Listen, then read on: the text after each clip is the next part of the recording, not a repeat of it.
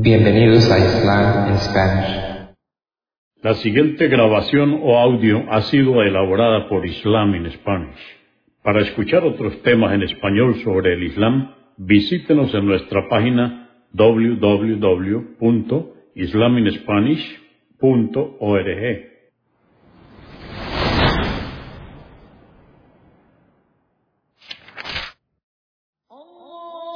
Bismillah ar-Rahman En el nombre de Alá el Clemente, el Misericordioso. Todas las alabanzas pertenecen a Alá, subhanahu wa ta'ala. Lo alabamos, buscamos su ayuda y su perdón y le pedimos su guía. Nos refugiamos en Alá del mal en nuestras almas y de la maldad de nuestros hechos. A quien Alá guíe, nadie podrá desviarlo. Y a quien Alá, subhanahu wa ta'ala, desvíe, nadie podrá guiarlo. Atestiguo que nadie merece ser adorado excepto Alá, quien no tiene asociados, y atestiguo que Muhammad, la paz de Dios con él, es su siervo y mensajero. El origen del Corán. Un estudio crítico de las teorías sobre la autoría del Corán, escrito por Hamza Mustafa Nayusi, traducido por el licenciado Anas Amer Quevedo, revisado por los licenciados Muhammad Isa García e Isa Amer Quevedo. En el nombre de Alá, el clemente, el misericordioso. Alabado sea Alá, Señor del universo. No hay más Dios que Él, el más misericordioso. Creó al hombre de arcilla y le dotó de la inteligencia para que pueda transitar por el sendero recto y distinguir entre el bien y el mal. Que la paz y bendiciones de Alá sean con Muhammad, su siervo y mensajero cumplió su misión e hizo llegar el mensaje y sean con toda su familia, compañeros y seguidores hasta el día del juicio final. Amén. Desde que el profeta Mohammed se presentó ante sus compatriotas recitando el Corán con el mensaje de la unicidad de Dios, Alá, hace 14 siglos, se han levantado miles de personas en contra de este mensaje. Unos usando la fuerza, y otros tratando de apoyar su rechazo con argumentos científicos. Es de estos últimos que trata este magnífico libro, conciso, revelador y abrumador en sus conclusiones. El autor analiza una por una todas las diferentes teorías que han sido sugeridas en torno al tema del origen del Corán, con la sinceridad y objetividad que deberían caracterizar a todo aquel que quiere llegar a la verdad. El señor Nayusi presenta ante el oyente 14 siglos de teorías y explicaciones sobre el origen de, este, de esta obra que cambió el curso de la historia universal. Y es que la gravedad e importancia del contenido del Corán no amerita menos que una concienzuda investigación sobre su origen. Muchas personas alegaron haberlo hecho y recibieron grandes lauros entre su gente por las teorías que resultaron de su trabajo. Armados de esa maquinaria que llamamos ciencia, escudriñaron la vida y obra de Muhammad, la paz de Dios sea con él, hasta los más ínfimos detalles, para luego presentar alguna teoría que con el pasar del tiempo se convirtió, en la mayoría de los casos, en una excusa para rechazar al Corán y claro está al Islam. Dentro de la serie de libros traducidos y editados en castellano por el Centro Islámico Boliviano para la Divulgación del Islam, destaca esta obra, dirigido a un selecto grupo de lectores, aquellos que recibieron el don del conocimiento y del estudio, que capacita al ser humano para distinguir lo correcto de lo errado y que tal vez ayude a quitar ese prejuicio muy común en nuestro medio de que el Islam está en contra del desarrollo y la ciencia y que, al igual que otras religiones, saldría perdiendo ante los argumentos científicos. Nada más lejos de la verdad. Pero dejemos que el oyente lo juzgue por sí mismo. Hay algunas consideraciones necesarias al empezar a leer este libro o a escuchar esta hora. Primero, se hace casi imprescindible tener a la mano una traducción del significado del Corán para constatar la veracidad de los diferentes argumentos del autor. Tal vez sea esta una oportunidad para que conozcamos el Corán y nos formemos una opinión sobre él, basada en nuestra propia experiencia y no en lo que otros nos puedan contar. Segundo, debe considerarse en las citas bíblicas las diferencias que existen entre una versión y otra de la Biblia, pues ésta fue revelada originalmente en lenguas semitas y no contamos con los originales. En el caso del Corán, el original es único y universal. Sin embargo, a veces las diferencias se hacen grandes entre las distintas traducciones y debemos esforzarnos para llegar a la más aproximada, así como a la mejor comprensión de la palabra divina. Pero el fin de conocer la verdad sobre nosotros y nuestro mundo justifica todo esfuerzo. Tercero, la traducción coránica que usamos es la del filólogo Abdelgani Melara Nabiu, de la editorial Cutubia, Granada, aunque ocasionalmente preferimos otras, como la de Maurice Buquel. Cuarto, sería de gran ayuda disponer de alguna biografía de Muhammad, la paz de Dios con él, como apoyo para comprender las circunstancias de la revelación del Corán y el ambiente que rodeaba a los personajes. De igual forma, sería necesario que la biografía no sea de autores que tendrían algún interés en desprestigiar a Muhammad y a su mensaje.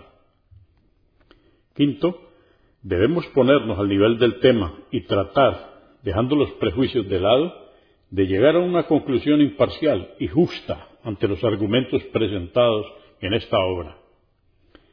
Esperamos que este ejemplar sea de utilidad para musulmanes y no musulmanes en busca de la verdad. Y Dios es la verdad. Por cierto que Alá no deja sin recompensa el esfuerzo de los que obran. Agradecemos a todos los que colaboraron en la traducción y edición de esta obra en nombre del traductor y toda la directiva del Centro Islámico Boliviano. Muchas gracias y que Dios les recompense por sus obras de bien. Amén. Introducción. Pregunta, ¿quién es el autor del Corán?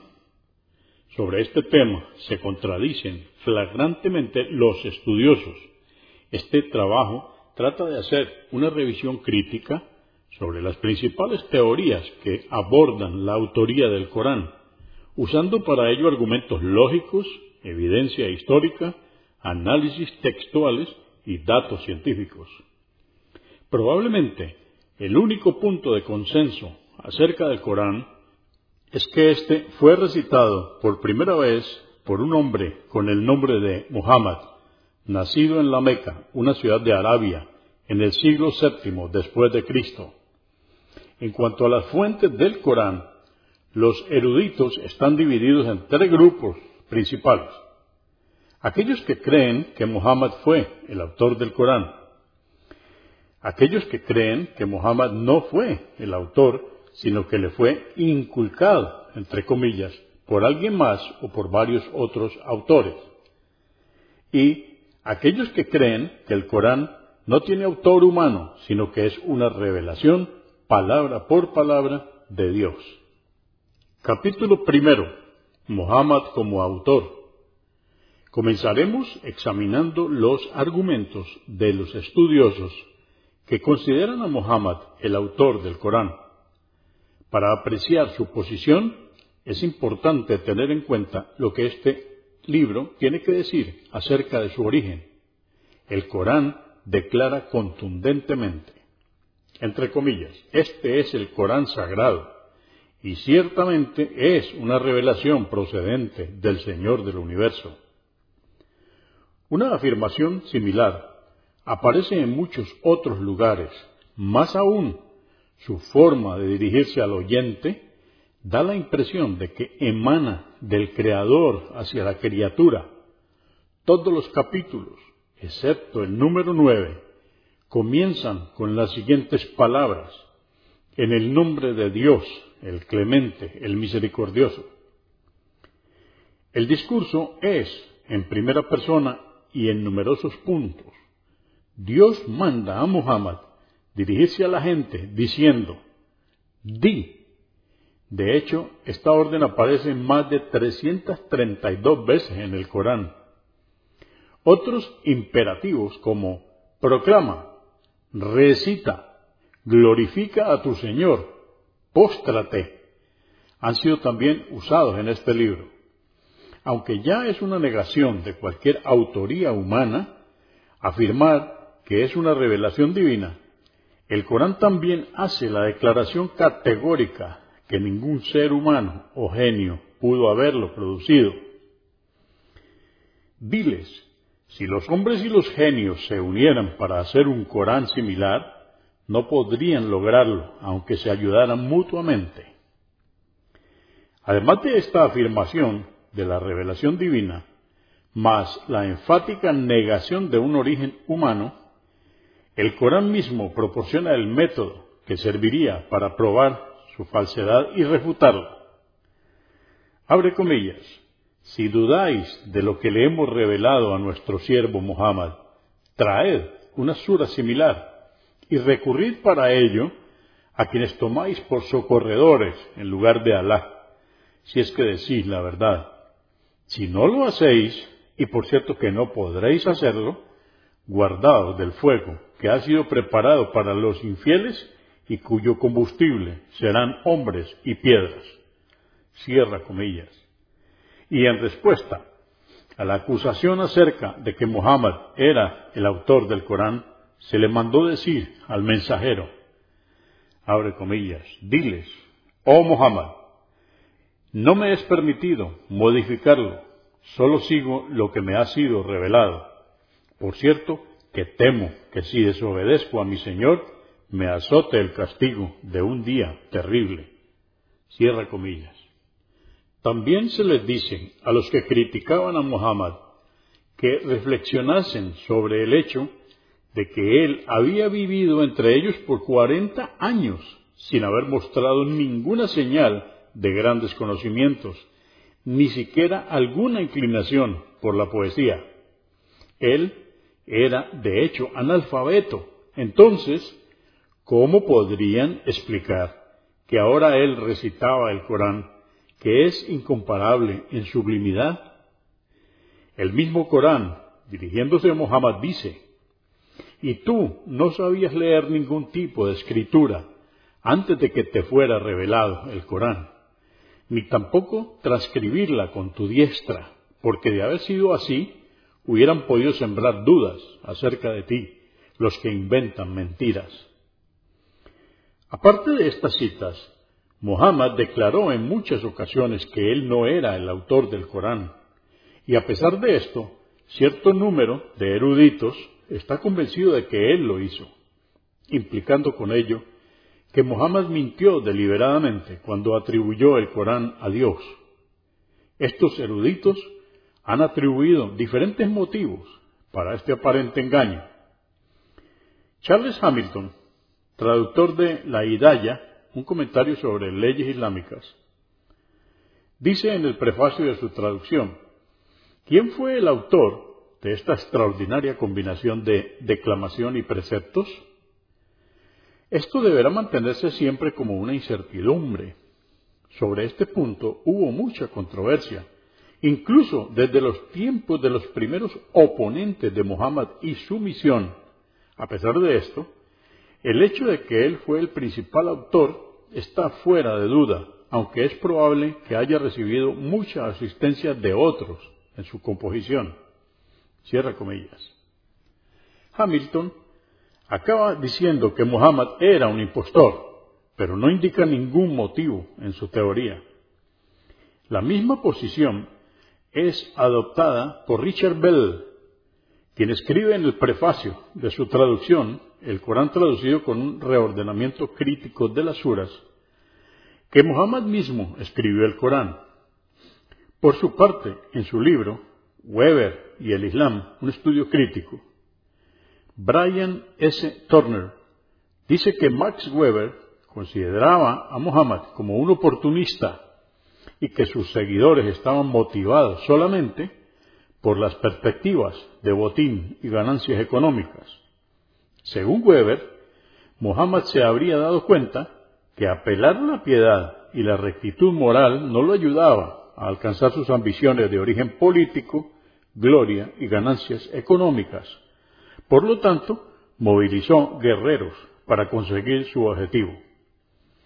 Weber va más lejos aún al decir que el profeta, más y más claramente, se daba cuenta que su posición dependía de la exitosa movilización de tropas, a quienes Weber identificó como los transportadores de la nueva religión. Hay varias ideas que resaltan del argumento de Weber. Habiendo fallado Mohammed en afianzarse dentro de la Meca de las piadosas reuniones secretas, pasó a apelar a los guerreros, entre paréntesis los creyentes.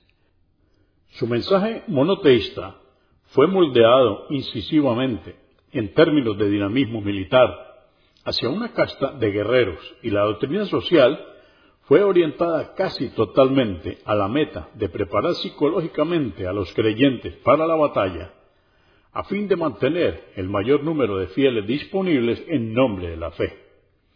Tales guerreros no estarían motivados por pura devoción al carisma del profeta, sino por las perspectivas de tierra y poder. Por lo tanto, la guerra religiosa en el Islam sería simplemente una empresa dirigida hacia la adquisición de extensos territorios, pues estaría orientada al interés feudal por la tierra.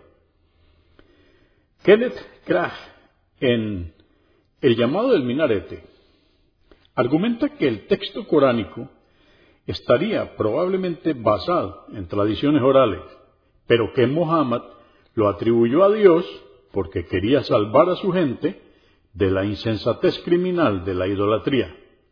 El Corán, según Krach, es una expresión de la profunda observación de Muhammad sobre el mundo que le rodeaba. Abre comillas.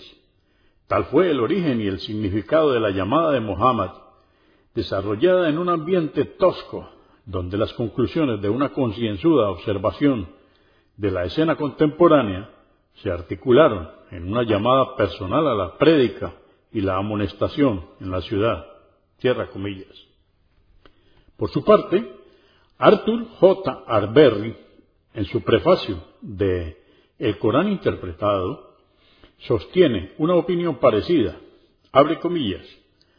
La evidencia más bien nos muestra que en todo lo que hizo y escribió Muhammad, actuó por un deseo sincero de liberar a sus compatriotas de la estupidez de sus degradantes idolatrías que estaba él urgido por un intenso deseo de proclamar la gran verdad de la unicidad de la deidad, la cual había tomado total posesión de su propia alma, que el fin a ser alcanzado justificaba en su mente los medios que adoptó en la creación de sus suras, que él se sugestionó a sí mismo hasta alcanzar la creencia de que había recibido una llamada divina, que por fuerza de las circunstancias por su éxito gradualmente alcanzado, llegó a creerse el acreditado mensajero del cielo.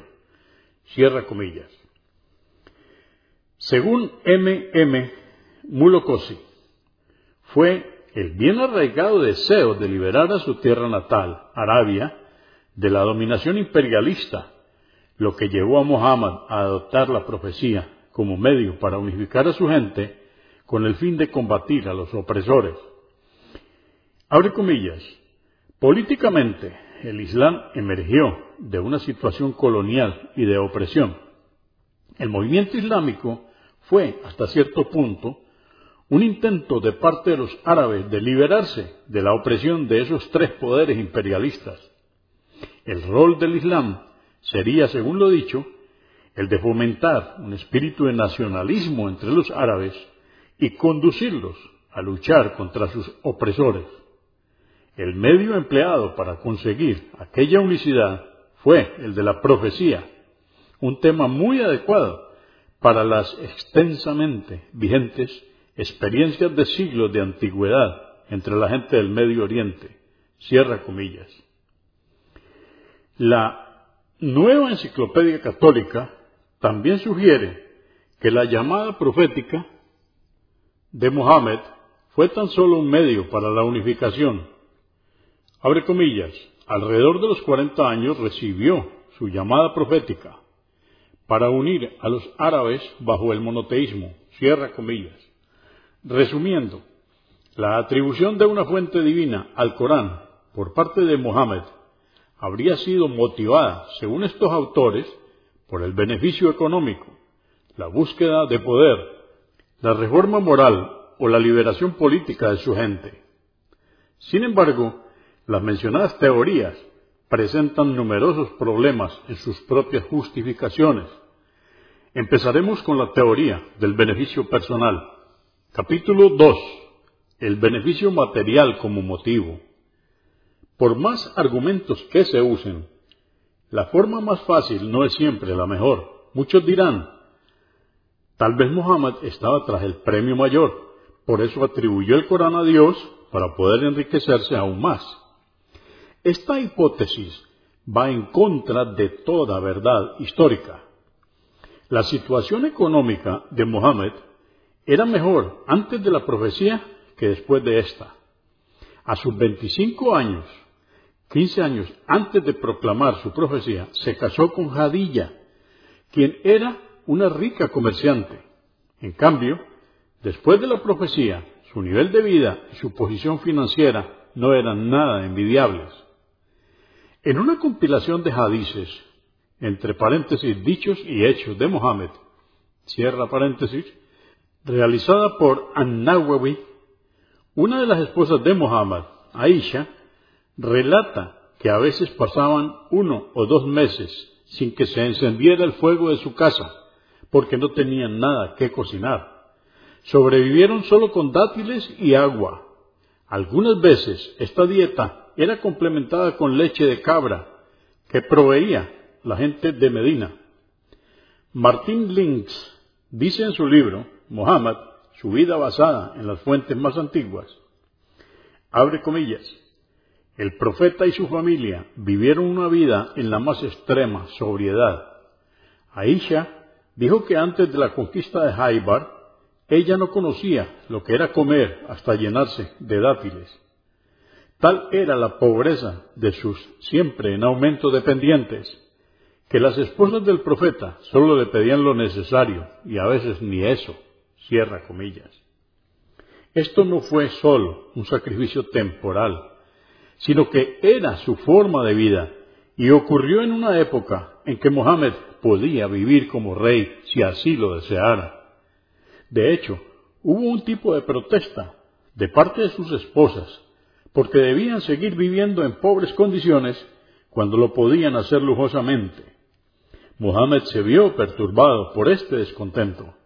Entonces, una revelación vino ordenándole decir a sus esposas que eligieran a Dios y a su mensajero, o que escogieran el brillo pasajero de este mundo. Dice el Corán, oh profeta, dile a tus mujeres, si preferís la vida mundanal y sus placeres transitorios, venid que os dejaré en libertad, divorciándoos de buena forma. Pero si preferís a Alá y a su mensajero, y la morada que os aguarda en la otra vida, Ciertamente, Alá tiene una magnífica recompensa para quienes de ellas obren el bien. Esto está en el Corán, en el capítulo 33, versos 28 y 29. Dice Omar bin al-Hattab al describir la habitación de Muhammad, la paz de Dios con él. Noté que todo cuanto tenía en su cuarto eran tan solo tres piezas de cuero curtido y en una esquina un puñado de cebada en el suelo. Miré alrededor, pero no pude encontrar nada más y comencé a sollozar. Él, Muhammad, dijo, ¿por qué estás sollozando? Yo respondí, oh profeta de Alá, ¿por qué no debería sollozar? Puedo ver las marcas que deja la estera debido a su dureza en tu cuerpo. Y también contemplo todo lo que posees en este cuarto, oh profeta de Alá.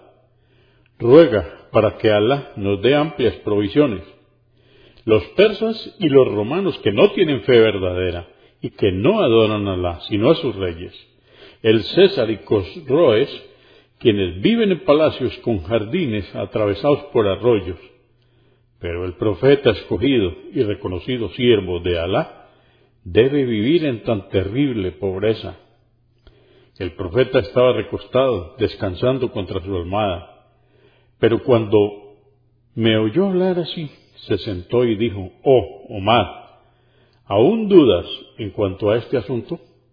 El lujo y la comodidad en el más allá son mejores que el lujo y la comodidad en este mundo. Los incrédulos están disfrutando su parte de las cosas buenas de esta vida, mientras nosotros tenemos estas cosas esperándonos en la próxima. Le imploré, oh profeta de Alá, pide perdón para mí, fue realmente mi error. Alguien había preguntado también a Aisha sobre el lecho del profeta en su casa. Su respuesta fue, está compuesto por cuero rellenado con tallos de palma datilera. Como vemos, las privaciones que pasaba Muhammad se las imponía él mismo. Cuando recibía un regalo, en una ocasión, recibió cuatro camellos con sus cargas del jefe de Fidak. Él mismo lo distribuía entre los pobres y rechazaba quedarse con algo de él. Al morir, Muhammad no tenía un centavo. Tuvo siete dinares en su posesión, pero días antes de fallecer los hizo distribuir entre los pobres, temiendo que fuera a olvidarlos. También se transmitió que en el momento de su muerte, y a pesar de todas sus victorias y logros, Muhammad, la paz de Dios con él, estaba endeudado, y su escudo estaba en manos de un ciudadano judío de Medina como garantía por su deuda. Hay muchas otras citas que muestran que Muhammad la paz de Dios con él, vivió una vida extremadamente sobria desde el inicio de su apostolado hasta su muerte.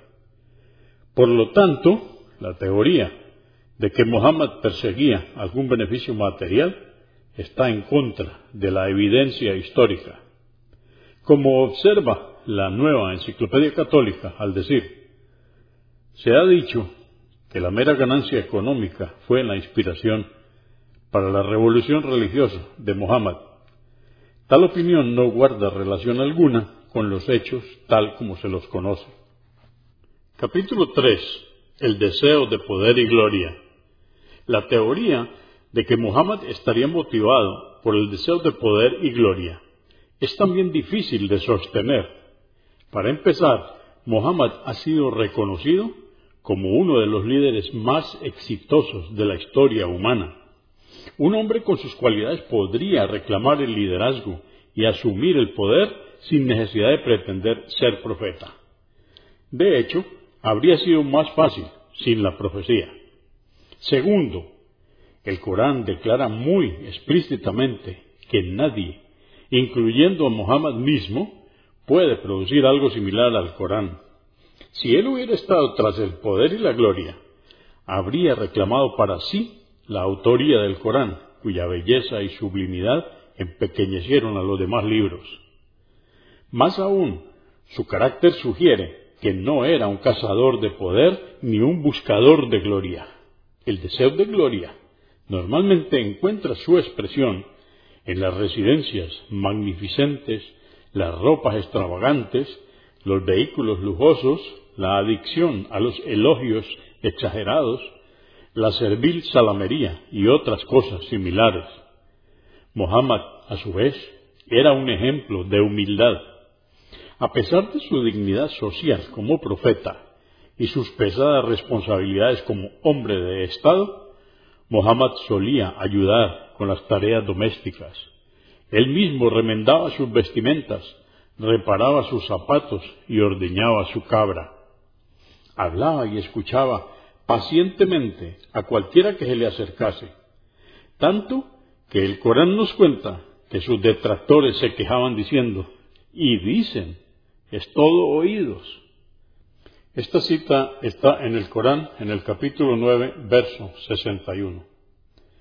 En cierta época, los musulmanes solían ponerse de pie cuando querían saludarlo como señal de respeto, pero él se los prohibió diciendo, no os pongáis de pie, tal como lo hacen los persas, honrándose unos a otros. Otros ejemplos de su humildad incluyen los citados por Gamal Badawi, quien escribe, en una ocasión se encontraba viajando con algunos de sus discípulos y estos se prepararon para cocinar, dividiéndose el trabajo entre ellos. Mohammed quiso encargarse de recoger algo de leña. Sus discípulos le dijeron que ellos lo podían hacer por él. Mohammed le respondió, yo sé que podríais hacerlo por mí, pero odio tener algún privilegio sobre vosotros. En una ocasión, un extraño se presentó ante él casi temblando de respeto. Mohammed le pidió que se acercase más y con una compasiva palmada en el hombro le dijo, Tranquilízate, hermano, yo soy tan solo el hijo de una mujer que solía comer pan seco. También fue transmitido que en una ocasión algunas personas se presentaron ante el profeta y se dirigieron a él con las siguientes palabras. Oh mensajero de Alá, el mejor de nosotros e hijo del mejor de nosotros, nuestro líder e hijo de nuestro líder. Su respuesta fue, oh gentes, decid lo que dijisteis es decir, mensajeros de Alá, antes, o parte de ello, y no dejéis que Satán os engañe. Yo soy Muhammad, un siervo de Alá y su mensajero. No me gusta que me elevéis por encima de la posición que Alá, el más poderoso y glorioso, me ha otorgado. La muerte del hijo más querido de Muhammad, Ibrahim, coincidió con un eclipse y la gente lo consideró como un milagro de Dios, que los cielos y la tierra estaban lamentándose por la muerte de Ibrahim. Mohammed se disgustó mucho con ellos y dijo, el sol y la luna son maravillas de entre las maravillas de Dios. No se eclipsan por la muerte o el nacimiento de ningún ser humano. La inmensa magnitud de su humildad se puede apreciar en la forma en la cual ejercía su autoridad sus seguidores estaban siempre preparados para obedecerle. Sin embargo, siempre insistía que la obediencia debía ser dirigida a Dios y no a él personalmente. Hizo una clara distinción entre las revelaciones que recibía de Dios y otras áreas a merced del juicio humano. Muhammad consultaba sobre los asuntos que caían en la última categoría, y respetaba la opinión de los demás. En la batalla de Badr, por ejemplo, el consejo de Habib bin Mundir fue aceptado por el profeta aún contra su propia decisión. De la misma manera, en la batalla de Uhud, el plan inicial de Muhammad era el de no salir de la ciudad y resistir el sitio dentro de sus propias defensas. Él consultó si debían luchar fuera o no ya que la mayoría estaba en contra de permanecer detrás de los muros de la ciudad, y él aceptó la decisión de la mayoría. En la batalla del foso aceptó la propuesta emitida por Salmán de cavar un foso alrededor de la ciudad de Medina. Esto está en Ibid, página 217. Él estaba, de hecho, cumpliendo con el mandamiento coránico de que los musulmanes deben consultarse mutuamente al realizar sus asuntos. Ver el Corán en el capítulo 42, verso 38. Muhammad prohibió hacer de su tumba un lugar de adoración diciendo, no hagáis de mi tumba un lugar de celebraciones. Y oró a su Señor, oh Señor mío, no dejes que mi tumba se convierta en un ídolo a ser adorado. Y advirtió categóricamente a los musulmanes que no le glorificaran exageradamente. No me glorifiquéis de la misma manera que los cristianos glorifican a Jesús, hijo de María. Más bien decid, él, Muhammad, es un siervo de Alá y su mensajero. Hasta el Corán advierte a las personas que no exageren al honrarse unos a otros. Aún más, hay muchas otras razones que complican la teoría de que Mohammed escribió el Corán para satisfacer sus ambiciones de poder y sus aspiraciones megalómanas. Entre ellas tenemos, primero, Mohammed hubiera naturalmente omitido del Corán aquellos versos que pudiesen perjudicar sus ambiciones, pero no lo hizo así. ¿Por qué debe ser él el autor de un libro que le ordenaba declarar a la gente que él no tenía ningún poder, que no tenía conocimiento de lo oculto, y que si él hubiese tenido tal poder, hubiera multiplicado sus bienes y ningún perjuicio le hubiera tocado. ¿Por qué debe ser él el autor de un libro que le ordenaba decir que no había venido con una doctrina nueva y que él ni siquiera esperaba que tal libro le fuera revelado? Y que debía, por tanto, anunciar a la gente que él es tan solo, esperaba que tal libro le fuera revelado y que debía, por tanto, anunciarle a la gente que él es tan solo un ser humano como cualquier otro. Si el deseo de poder hubiera motivado a Muhammad a componer intencionalmente el Corán, entonces se hace muy difícil explicar la existencia de los anteriores versos en este libro. Segundo, la reacción de Muhammad después de recibir la primera revelación indica que él no tenía ninguna aspiración secreta de poder.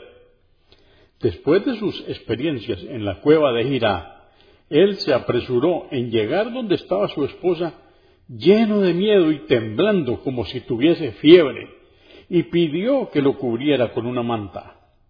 Después de que el miedo había pasado, él le relató todo lo acontecido y dijo, Hadilla, ¿qué es lo que me sucede? Si la revelación hubiera sido parte de su plan secreto para conseguir el poder, Muhammad no habría tenido nada que temer.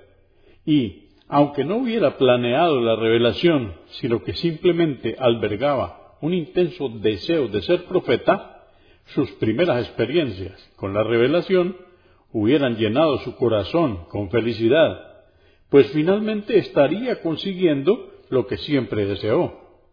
La evidencia disponible nos muestra que la revelación no fue planeada ni esperada, lo tomó por sorpresa.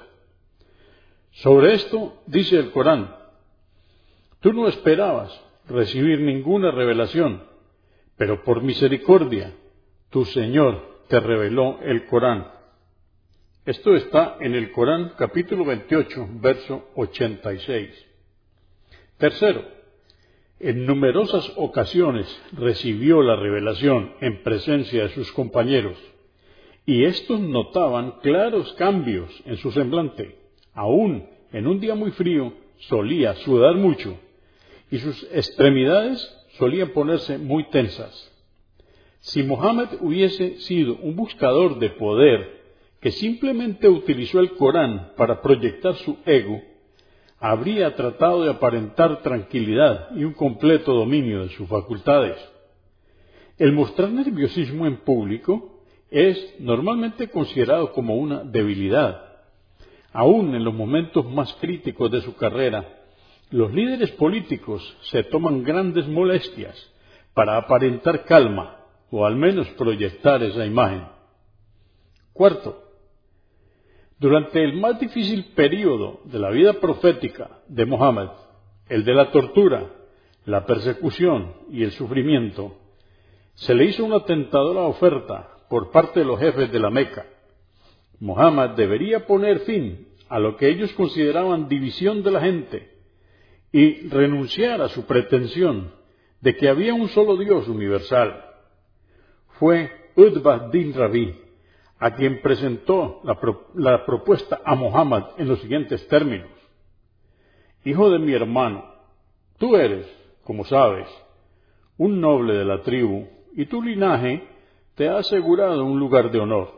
Ahora bien, has traído sobre tu gente un asunto de gran consternación, el cual ha enfrentado a la comunidad unos contra otros y has declarado que su estilo de vida es estúpido has hablado vergonzosamente de sus dioses y de su adoración, y has llamado a sus antepasados incrédulos. Escucha pues lo que te propongo y ve si te parece aceptable. Si es riqueza lo que buscas, juntaremos entre nosotros una fortuna para ti de entre nuestros muchos bienes, para que seas el más rico de nosotros. Si es honor lo que buscas, te haremos nuestro soberano y no tomaremos ninguna decisión sin tu consentimiento. Y si lo que quieres es ser rey, te haremos nuestro rey. Y si no puedes deshacerte por ti mismo del espíritu que se te apareció, buscaremos a alguien que te cure y gastaremos nuestra fortuna hasta que se complete tu cura. Es interesante notar que de la anterior propuesta se hace claro que los Quraishíes, la tribu de Muhammad, habían especulado también sobre todos los motivos que los estudiosos modernos están imputando a Muhammad. En respuesta a esta proposición, Muhammad recitó los versos entre las aleyas 1 y 38 de la Sura 41 que le habían sido recientemente reveladas. He aquí los primeros cuatro versos y los últimos dos de la recitación. Ha, Mim, esta es la revelación del clemente, misericordioso. Es un libro cuyos preceptos fueron detallados precisamente. Fue revelado el Corán en idioma árabe para que lo entiendan, que albricia a los creyentes que serán recompensados y advierte del castigo a los pecadores. Pero la mayoría de los hombres se apartó de la guía y no quieren oír. Entre sus signos están la noche y el día, el sol y la luna. Si realmente es a Él a quien adoráis, entonces no adoréis al sol ni a la luna, prosternándote ante ellos, sino adorad y prosternaos ante Alá solamente, pues es quien os ha creado. Pero si se ensoberbecen rechazan adorar a Alá, sabed que los ángeles que están próximos a su Señor le glorifican por la noche y el día y no se cansan de ello. Esto está en el Corán, en el capítulo 41, versos 1 al 4 y en el capítulo 37, 38. Utbah quedó convencido de que Muhammad era un profeta de Dios sus amigos paganos le ridiculizaron por haber sido embrujado con la recitación de Muhammad. El punto aquí es que si Muhammad compuso el Corán para conseguir riquezas y poder, no pudo haber recibido una mejor oferta. ¿Por qué la rechazó? Capítulo 4. Unidad y liberación de los árabes.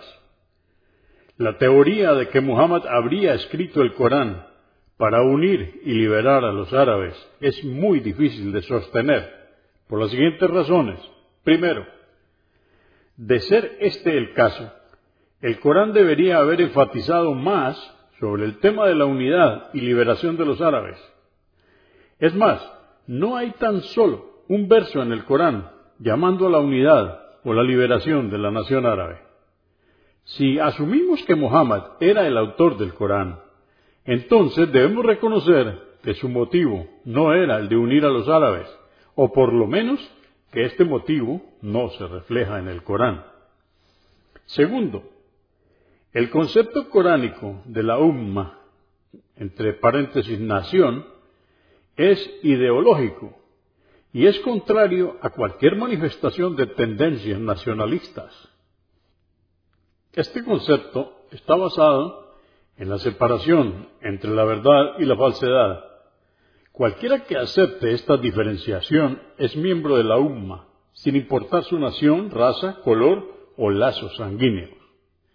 En la práctica, esto a veces significa el distanciamiento entre padres e hijos.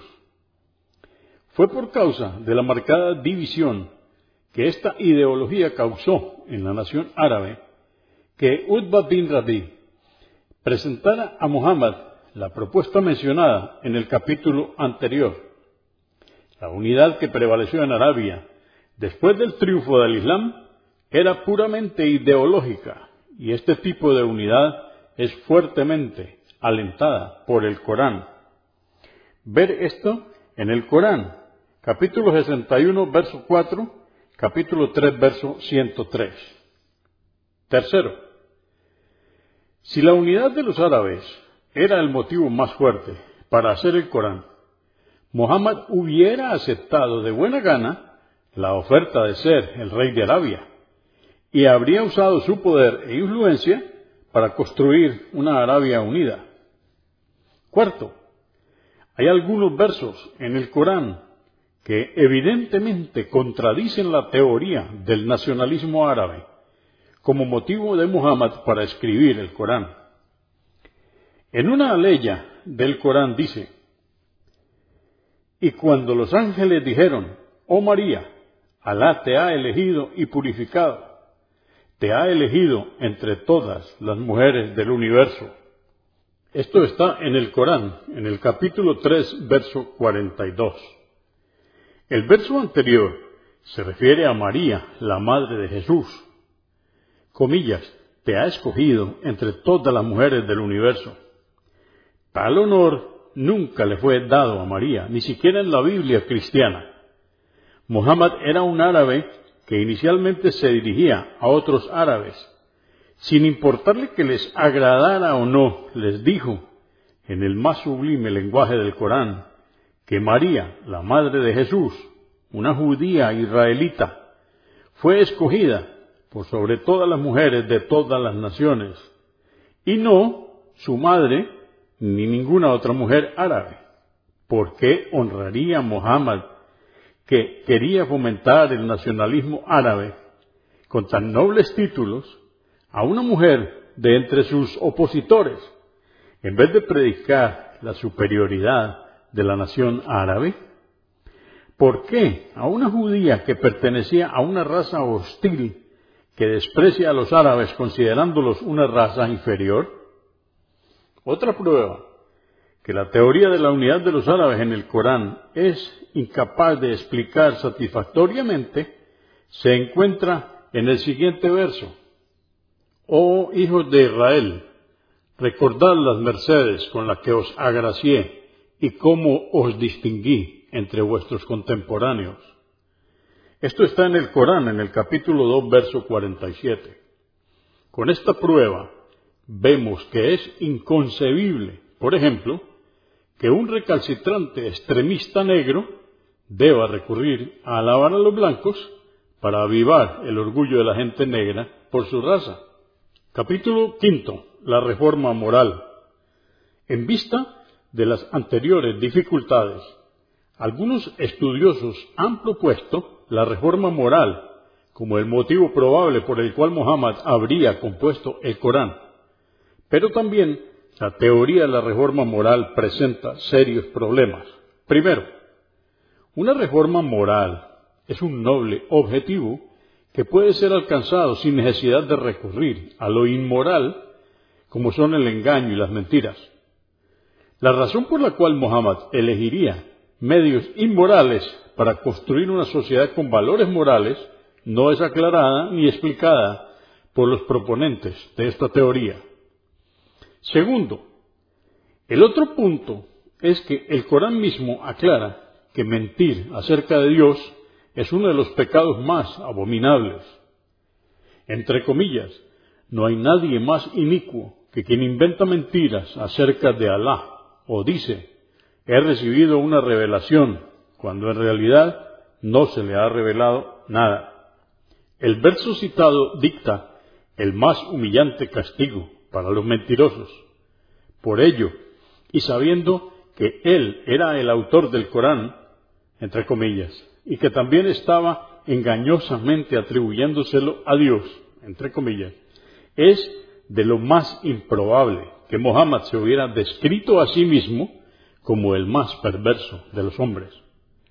El temor a que su falsificación pudiera ser descubierta algún día lo habría inducido a modificar el verso anterior hacia algo como, entre comillas, no hay culpa en aquellos que, si es necesario, mienten por la causa de Dios. De hecho, San Pablo, por ejemplo, dice en Romanos capítulo 3, verso 7, pero si por mi mentira la verdad de Dios abundó para su gloria, ¿por qué aún soy juzgado como pecador? Tercero, Muhammad no presentó todo el Corán de una sola vez, sino que lo recitó en partes durante 23 años.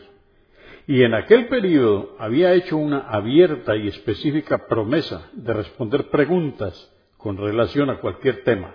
Entre comillas, pero si preguntáis sobre ellos cuando hayan sido revelados en el Corán, se os explicará.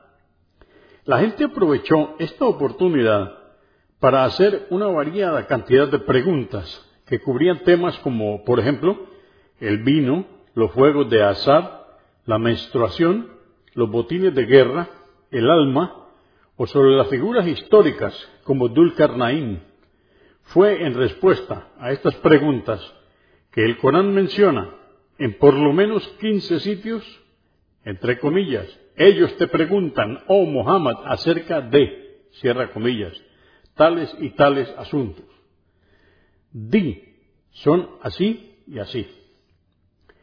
La dificultad que se da aquí estriba en que no había manera en que Muhammad supiera de antemano que las preguntas que había invitado a formular coincidirían perfectamente con sus motivos reformistas que lo llevaron a escribir el Corán, cierra comillas. Sería difícilmente recomendable para un presidente que quiere hablar de la situación alimenticia de su país que llame a una conferencia de prensa e invite a los periodistas a formularle cualquier tipo de pregunta. Podrían escoger preguntas sobre prisioneros políticos.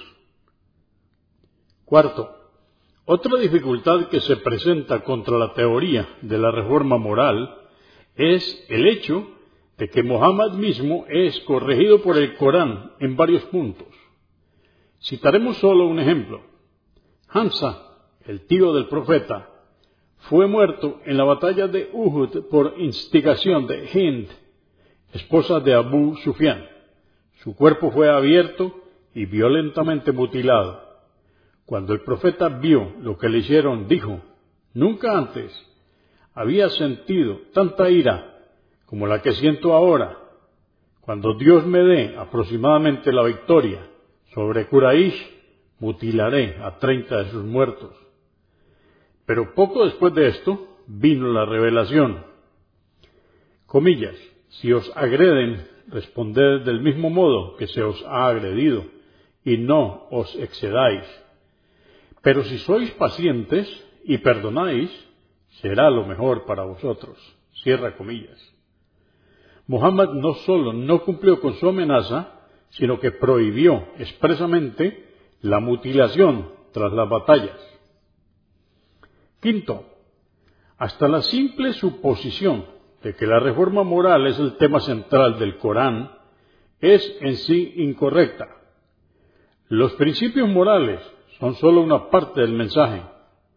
Hay numerosos versos en el Corán que invitan al hombre a estudiar e investigar el universo.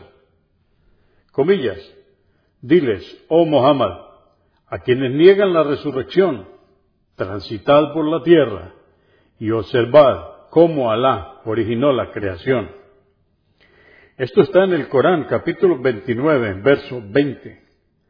Otras referencias incluyen en el Corán, el capítulo 12, verso 105, capítulo 2, verso 29, capítulo 38, verso 27 y capítulo 7, verso 185.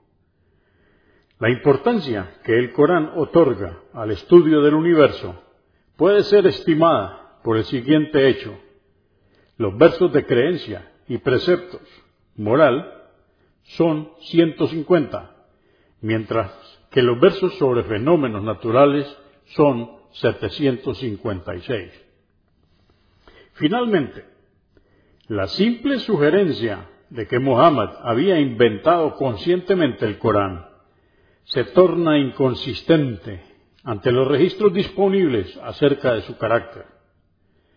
Aún antes de anunciar la profecía, Muhammad era conocido como el fiel, el confiable, no se le conocía que haya dicho una sola mentira.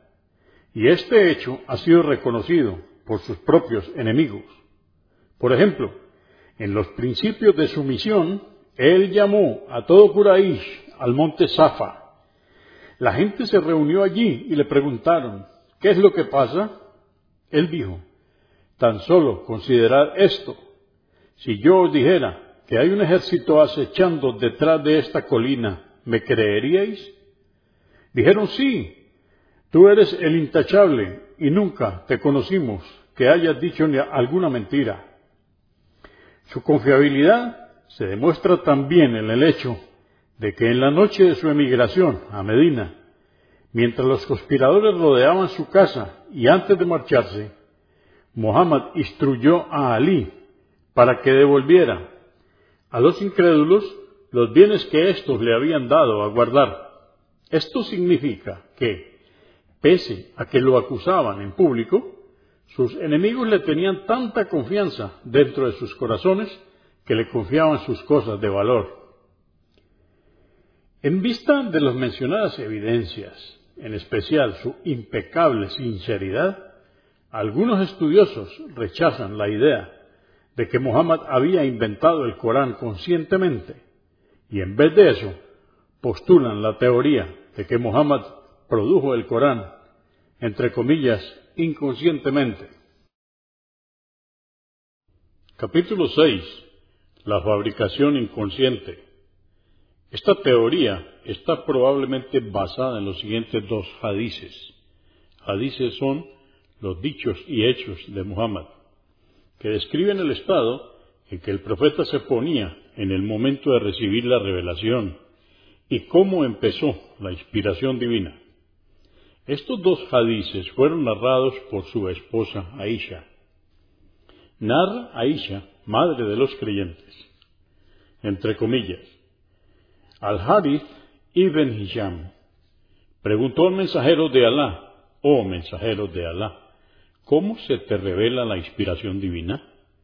El mensajero de Alá respondió, algunas veces es como el tintineo de una campana. Esta forma de inspiración es la más dura de todas. ¿Qué pasa después de que he asimilado la revelación? Algunas veces el ángel viene a mí con forma de hombre y me habla, y yo asimilo cualquier cosa que él me dice.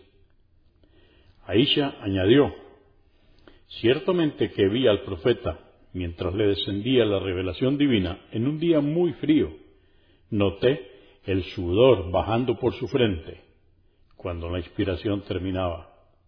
En otro hadiz dice, narró Aisha, madre de los creyentes, el comienzo de la inspiración divina al mensajero de Alá fue en la forma de sueños agradables que se hacían realidad como la luz de un día brillante. Después le fue otorgado el amor a la reclusión. Solía ir a recluirse en la cueva de Girá, donde adoraba solo a Alá continuamente por varios días antes de desear volver junto a su familia. Solía llevar con él la merienda de viaje para su estadía y después volvía a su esposa Jadilla para llevar su merienda nuevamente, hasta que de repente la verdad descendió sobre él mientras estaba en Girá. El ángel vino a él y le pidió que leyera.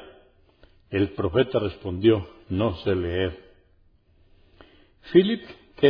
Hitti, en su libro Islam and the West, Historical Survey, dice, el profeta experimentó arrebatos de éxtasis mientras recibía las revelaciones, dando lugar a la acusación de que era epiléptico.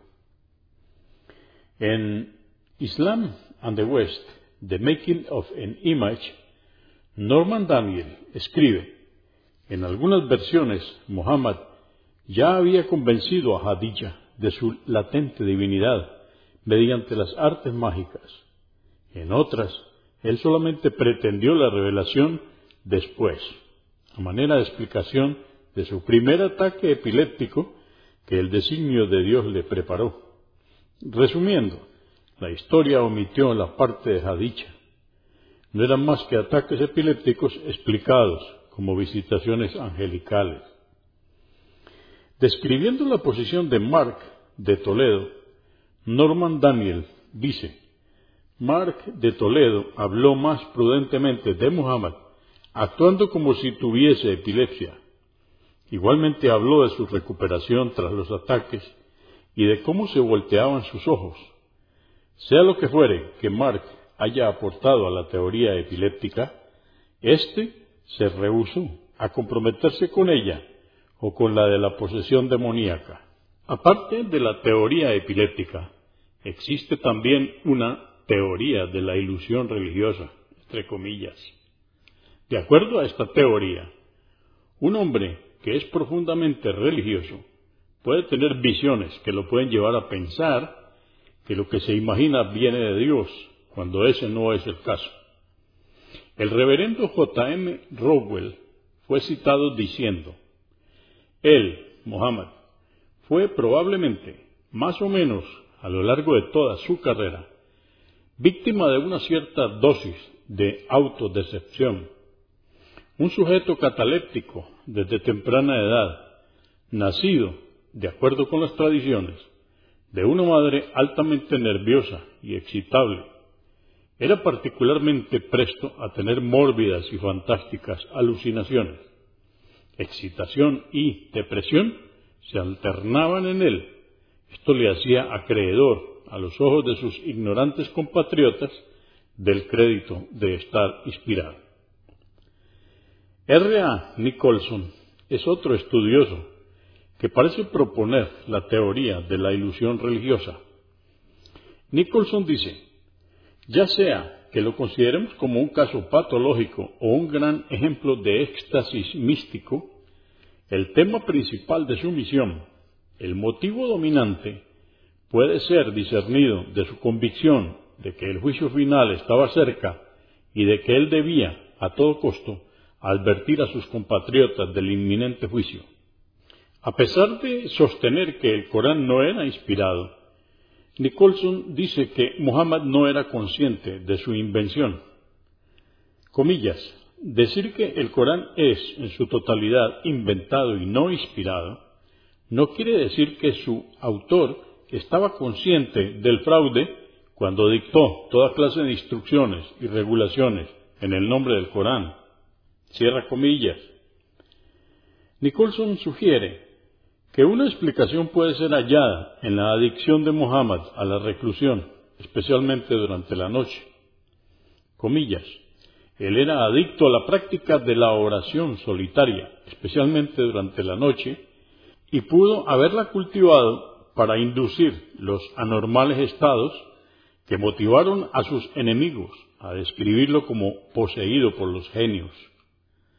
Por su parte, Brian S. Turner dice, Comillas, los tradicionales biógrafos europeos del profeta han tomado dos posiciones. Una, que Mohammed era psicológicamente normal, pero insincero acerca de su supuesto mensaje de Alá. Y dos, que estaba loco y creía en la autenticidad de su visión profética. Sea como fuera, Rodinson, un ateo declarado, llegó con una teoría que pensó podría salvar a Muhammad de las acusaciones de hipocresía y locura. Su teoría consiste en que el Corán es el producto del inconsciente de Muhammad. No es una revelación divina, sino que es una recreación inconsciente de experiencias pasadas y conocimientos de los que Muhammad se había apropiado equivocadamente. En resumen, hay tres variaciones principales en esta teoría. Su denominador común es que Mohammed escribió el Corán inconscientemente, o sea, sin querer.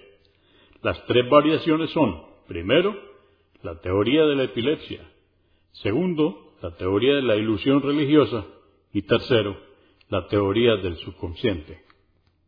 Capítulo 7. La teoría de la epilepsia. Esta teoría es tal vez la que tiene más problemas. En la nueva enciclopedia británica se ha definido la epilepsia con los siguientes términos. Comillas, repentinos y periódicos desórdenes en el funcionamiento mental, estado de conciencia, actividad sensitiva o movimiento del cuerpo, causados por el mal funcionamiento paroximal de las células nerviosas del cerebro. Bajo tipos de ataques, entre comillas, se mencionan cuatro categorías. Mal mayor, mal menor, espasmos psicomotores y espasmos infantiles.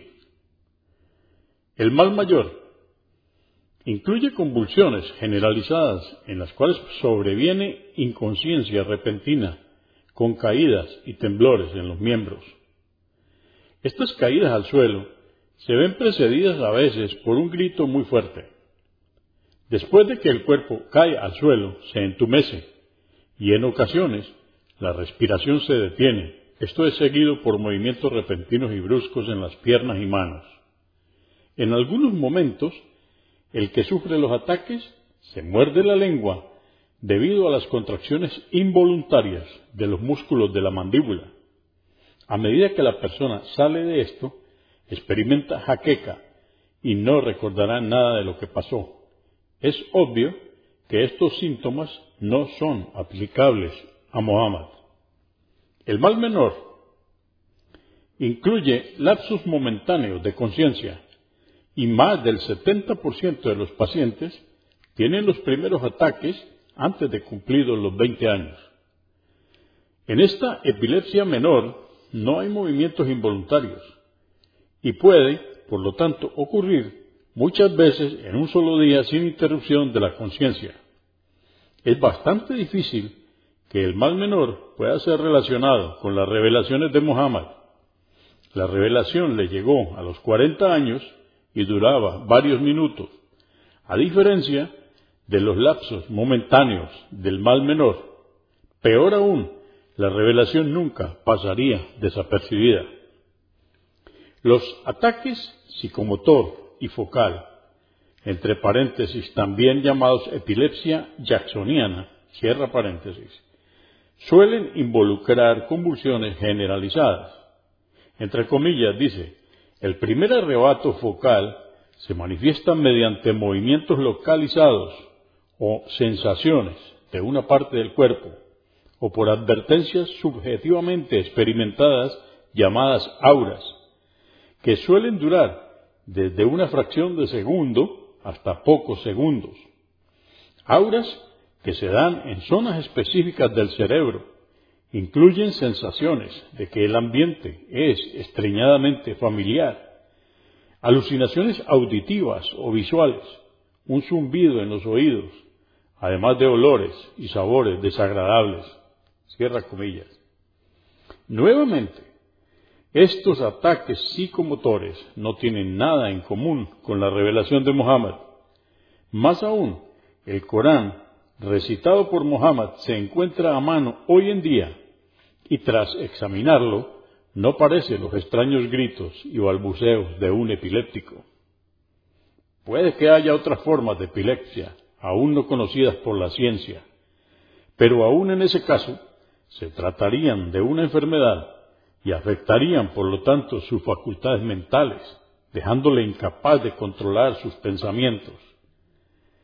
Pero cada vez que Muhammad recibía una revelación, se encontraba en completo control de sí mismo y era totalmente capaz de recordar todo posteriormente y de hacerlo registrar respectivamente. Él estaba tan seguro que incluso fue mencionado en el Corán, en el capítulo 75, versos 16 al 19. De hecho, el Corán es tan fácil de recordar que si se reúne un grupo cualquiera de musulmanes sinceros, les es posible repetir lo que han memorizado del Corán y recopilarlo. El Corán lo confirma en el capítulo 54, verso 17. Y esto sin importar si estas personas hablan o no árabe.